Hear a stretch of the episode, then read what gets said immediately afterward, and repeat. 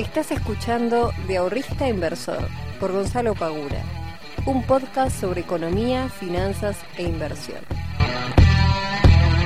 Muy buenas tardes, muy buenos días y muy buenas noches para todos y para todas. Bienvenidos y bienvenidas a un nuevo capítulo del podcast de Invertir en Conocimiento. Mi nombre es Gonzalo Pagura y soy el fundador de IEC el responsable de traerte todas las semanas las novedades de economía, finanzas e inversiones e intentar explicar un poquito cómo funciona este mundo que es tan apasionante cuando logramos comprenderlo. Gente querida, he vuelto, acá estoy nuevamente grabando este podcast que lo extrañé sinceramente. Me había ido de vacaciones al sur, viajé unos días para, para la Patagonia, me fui al lado de Bariloche, San Martín de los Andes, me fui para el lado también de Villa Langostura, recorrí un poquito de todo, no se puede hacer demasiado en 10 días, 9 días que estuve allá, pero la verdad que fueron 9 días, 10 días muy lindos. Tuve la suerte que me han tocado unos días de sol espectaculares. Me he bronceado un poquito, así que corté un toque con el blanco, que, tanto me, me, caracteriza. Y bueno, recargué un poco de pilas. Sinceramente, no. A veces es medio difícil desconectar del todo, más que nada cuando estás trabajando por tu cuenta. Como es mi caso, es medio complicado porque, bueno, hay cosas que no puedes dejar de, ver. Eh, a menos que tengas un, no sé, qué sé yo, un equipo de 20 personas que hagan todo por vos, que igualmente calculo que tampoco puedes desligarte mucho, pero dentro de mis posibilidades traté de desconectarme lo más posible, de configurar nuevas cosas y ver, este, de pensar cómo seguir agregando y aportando valor constantemente a través de todas las redes sociales y a través de la academia. Un viaje súper, súper lindo, recomendable para todos aquellos que quieran conocer el sur. Eh, es muy lindo, sinceramente es un lugar que te dan ganas de quedarte a, vivir. Pero bueno, había que volver, había que estar acá nuevamente para poder grabar y acá estoy. Lamentablemente no pude grabar la semana pasada, yo tenía pensado hacerlo, pero por esas cuestiones de la vida la computadora me dijo no voy a funcionar, no quiso prender, así que de una manera o de otra me vi casi obligado a desconectarme en una gran cantidad eh, de todo lo que tenía que ver con eh, relación al trabajo. Así que no pude grabar el podcast, les pido disculpas, pero acá estoy nuevamente. ¿Y qué pasa?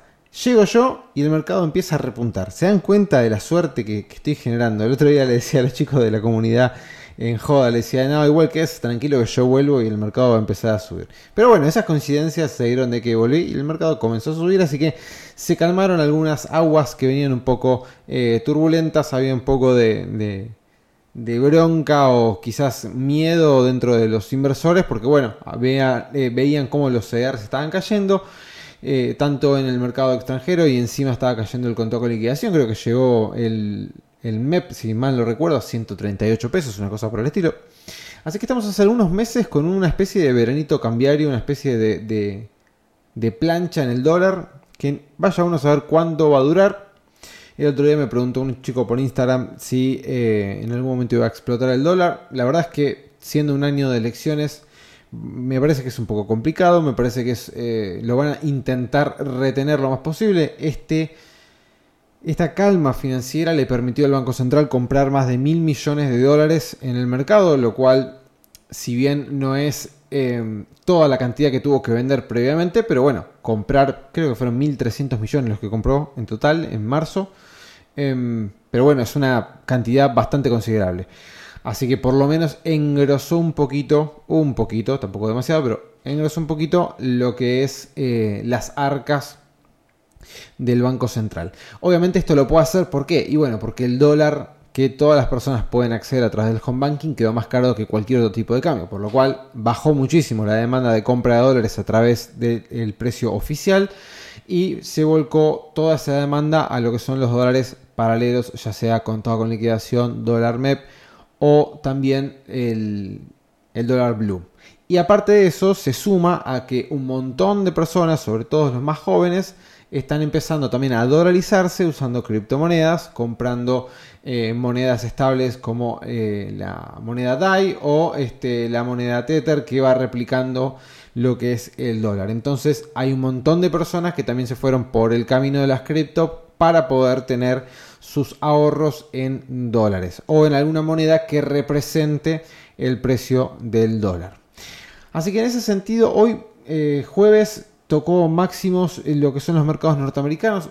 Está bastante bien, sobre todo con el estímulo que, proyectó Biden, eh, Biden perdón, para, para este 2021 pero está bastante picante el tema del COVID, eh, no solamente en Argentina, sino en varias partes del mundo y eso asusta un poco, me parece que también tiene un poco preocupados a los mercados, a ver si eh, grandes potencias, estaba leyendo que Francia estaba implementando nuevas medidas de restricción, dado el incremento nuevamente de los casos de COVID, acá está pasando lo mismo, están viendo de restringir nuevamente las cosas, entonces si empezamos a dar pasos para atrás en el sentido de restricciones y que los locales empiecen a cerrar o tener menos cantidad de eh, horas habilitadas para poder trabajar, eso nuevamente va a repercutir en la economía y eso obviamente tiene que repercutir en algún momento en, eh, la bolsa, en los mercados. ¿sí?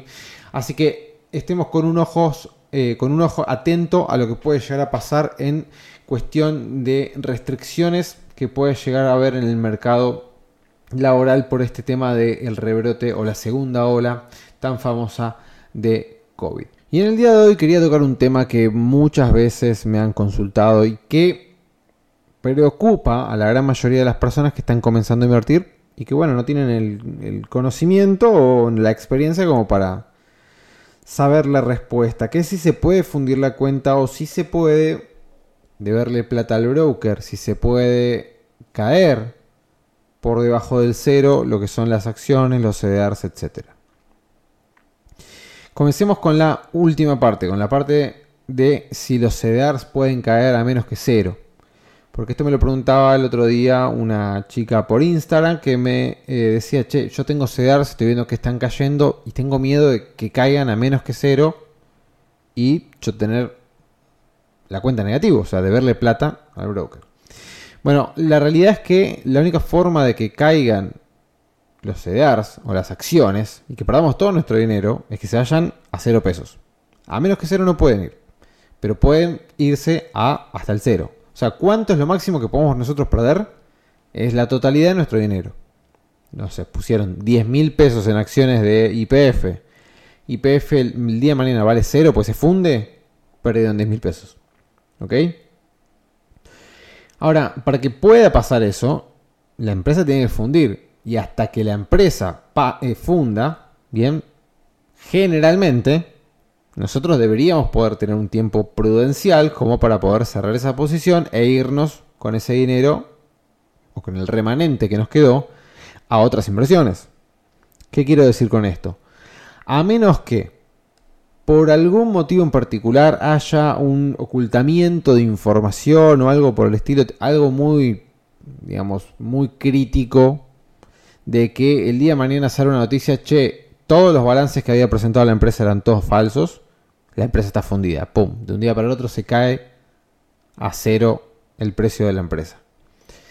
Salvo que pase algo así, digamos, debería ser escalonado la caída de la empresa y nosotros como inversores deberíamos tomar la decisión sensata de que si vemos que claramente la acción está cayendo porque no están dando los resultados de la empresa, deberíamos salir, asumir la pérdida e irnos a otro lado con el dinero que nos quedó. Ahora, vamos con la segunda parte. ¿Se puede fundir una cuenta comitente? Sí, se puede fundir una cuenta comitente. Sucede, no sé si todos los días, pero sucede Conozco gente que le ha pasado, no es para nada lindo. A mí, gracias a Dios, nunca me pasó de, verle plata al broker, pero sí me ha pasado que quedé ahí en la lona y que el referee me cuente hasta 9 y yo levantarme medio tambaleando. Eh, ¿Por qué me pasó eso? Y bueno, y sí, porque te mandás, te mandás cosas que no tienes que mandarte. Te equivocás, cometés errores, te dejas llevar por las ganas que tenés que ganar un dinero extra y bueno, empezás a tomar malas decisiones. Y lo que encima sucede cuando estás en una, no vamos a decir mala racha, porque esto no depende de unas rachas, pero digamos, si vos empezás a tomar malas decisiones, generalmente lo que sucede es que después cuando querés revertirlo, eh, para poder recuperar lo que perdiste, tomás peores decisiones todavía. Es como, es como si vos fueras, como si vos fueras al casino, vas a jugar la ruleta, ¿no? Y apostabas, no sé, mil pesos a que sale color rojo, sale negro. ¿Qué haces? Para recuperar esos mil, pones 2000. Negro de vuelta, perdiste. Bueno, para recuperar los 3000 que perdiste, pones 3000. Y cada vez vas sumando y sumando y sumando y sumando. Cuando empezás a tener pérdidas y empezás a duplicar constantemente lo que vos tenés invertido, si la tendencia es claramente bajista, lo vas a seguir perdiendo. Por eso es tan importante no estar en situaciones en las cuales nosotros no nos sintamos cómodos. Siempre lo he dicho y lo voy a repetir 400 millones de veces, inviertan solamente en activos que sean capaces ustedes de controlar emocionalmente.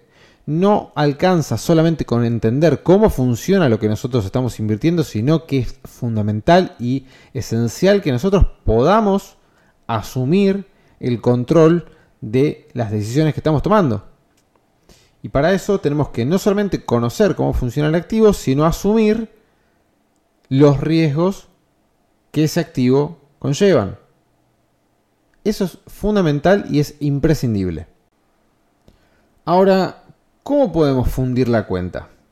¿Cómo podemos deberle plata al broker? O sea, ¿cuáles son las cosas que tienen que darse para que nosotros podamos deberle plata al broker? ¿Por qué personas funden las cuentas? Bueno, la respuesta es porque están apalancados. ¿Qué es, estar apalancado? Es endeudarse. Bien. Cuando ustedes están apalancados, hay instrumentos que te permiten, hay instrumentos que te permiten, como por ejemplo las opciones financieras, estar apalancados y poder invertir una X cantidad de dinero pequeña para obtener réditos bastante importantes. Bien. Ahora, es un mundo muy lindo y es un mundo muy hermoso cuando las cosas se dan bien, cuando los movimientos del mercado son a nuestro favor, cuando tenemos el viento soplando a nuestro favor, pero cuando se nos pone en contra, cada movimiento que sea adverso nos va a provocar unas pérdidas bastante importantes y considerables. Esto puede claramente llevarnos a la quiebra en cuestión de minutos, literalmente en cuestión de minutos, no lo estoy exagerando. Yo he visto como un muchacho que tenía en el 2017 150 mil pesos en su comitente, estamos hablando de 2017. Bien, 2017. 150 mil pesos no era lo mismo que 150 mil pesos ahora. No me acuerdo exactamente cuánto estaba el dólar en ese momento, pero 150 mil pesos era bastante más, medido en términos de dólares, que lo que son ahora. Entonces, este muchacho tenía ese dinero, 150 mil pesos, que los venía, que lo juntó a raíz del ahorro, obviamente, que fue generando mes a mes con su trabajo, y de hacer buenas inversiones todos esos meses. ¿Qué pasa? Empieza a tener malas inversiones, a tener a cometer errores, a, tener pérdidas, que, como he dicho en otras oportunidades, tener pérdidas, cometer errores, está dentro de las posibilidades que nosotros tenemos que tener claramente asumidas, ya que nos vamos a equivocar, vamos a perder plata, es parte de todo lo que nosotros tenemos que hacer como inversor. Tenemos que saber que hay momentos que nos va a tocar ganar, hay momentos que nos va a perder, y hay momentos que vamos a estar muy felices y otros muy tristes. Bueno, a este muchacho venía muy bien hasta que en un momento empezó a fallar. Y esas fallas no solamente le generaron pérdidas, sino que esas pérdidas le generaron mucha angustia y mucha bronca. Tal es así que empezó a tomar muy malas decisiones. Cuando nosotros estamos, y esto tenemos que tenerlo clarísimo, en un estado de ánimo, ya sea muy eufórico o muy depresivo, es muy probable que vayamos a tomar muy malas decisiones. Entonces, lamentablemente empezó a apalancarse por demás buscando un movimiento en el corto plazo de mercado alcista que nunca llegó. Y no solamente que nunca llegó, sino que el mercado se puso muy bajista en un día particular. Eh, que no me acuerdo qué suceso, pero había pasado algo. No sé si era por el tema de la ley de mercado de capitales, no sé qué había pasado. Pero el mercado estaba muy pesimista y un día cayó fuertemente las acciones locales lo cual le em, produjo una pérdida de la totalidad de su dinero. O sea, en una rueda bursátil, En una rueda bursátil, este muchacho pasó de tener 150 mil pesos, que era su ahorro de meses y meses y meses de trabajo, de esfuerzo, a tener la cuenta en negativo. Y no hay cosa más fea, por suerte nunca me pasó, pero no hay cosa más fea este, que, que ver cómo tu cuenta se va derritiendo en un minuto y encima el broker te llama, tu agente de bolsa te llama y te dice, eh, fulano, te vamos a vender todos los activos que tenés en tu cartera, porque ni con los activos que tenés llegás a cubrir la plata que debes. Entonces, ¿qué hace el broker? Como el broker te permite apalancarte, tiene la posibilidad de que si ve que tu posición se está poniendo demasiado desfavorable, te cierra absolutamente todo. Es decir, que todas las acciones, bonos, cauciones, CDRs, no sé, lo que tengas en la cartera, te lo van a vender para poder cobrarse parte de lo que estás debiendo. Y después vas a tener que salir a buscar la plata y pagar. ¿De dónde? No sé. No sé. Eh, este muchacho tuvo que salir a pedir un préstamo en el banco para poder pagar. O sea, imagínense encima lo frustrante que es sacar un préstamo para tener que pagar por un error propio.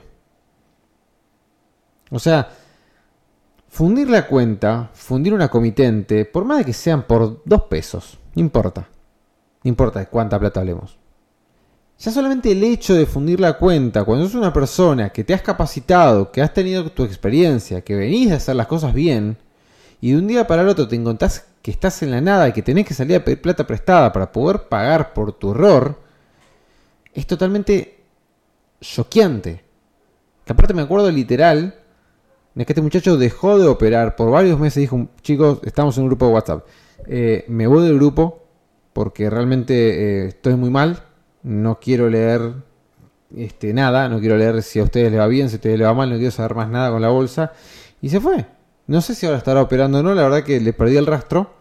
Em, pero te liquida anímicamente también. Y no es la idea. No es la idea. Por eso a veces me preocupa un poco cuando veo tantos chicos y chicas que están preguntándome por trading, que hacer un curso de trading, que quiero el trading, que el corto plazo.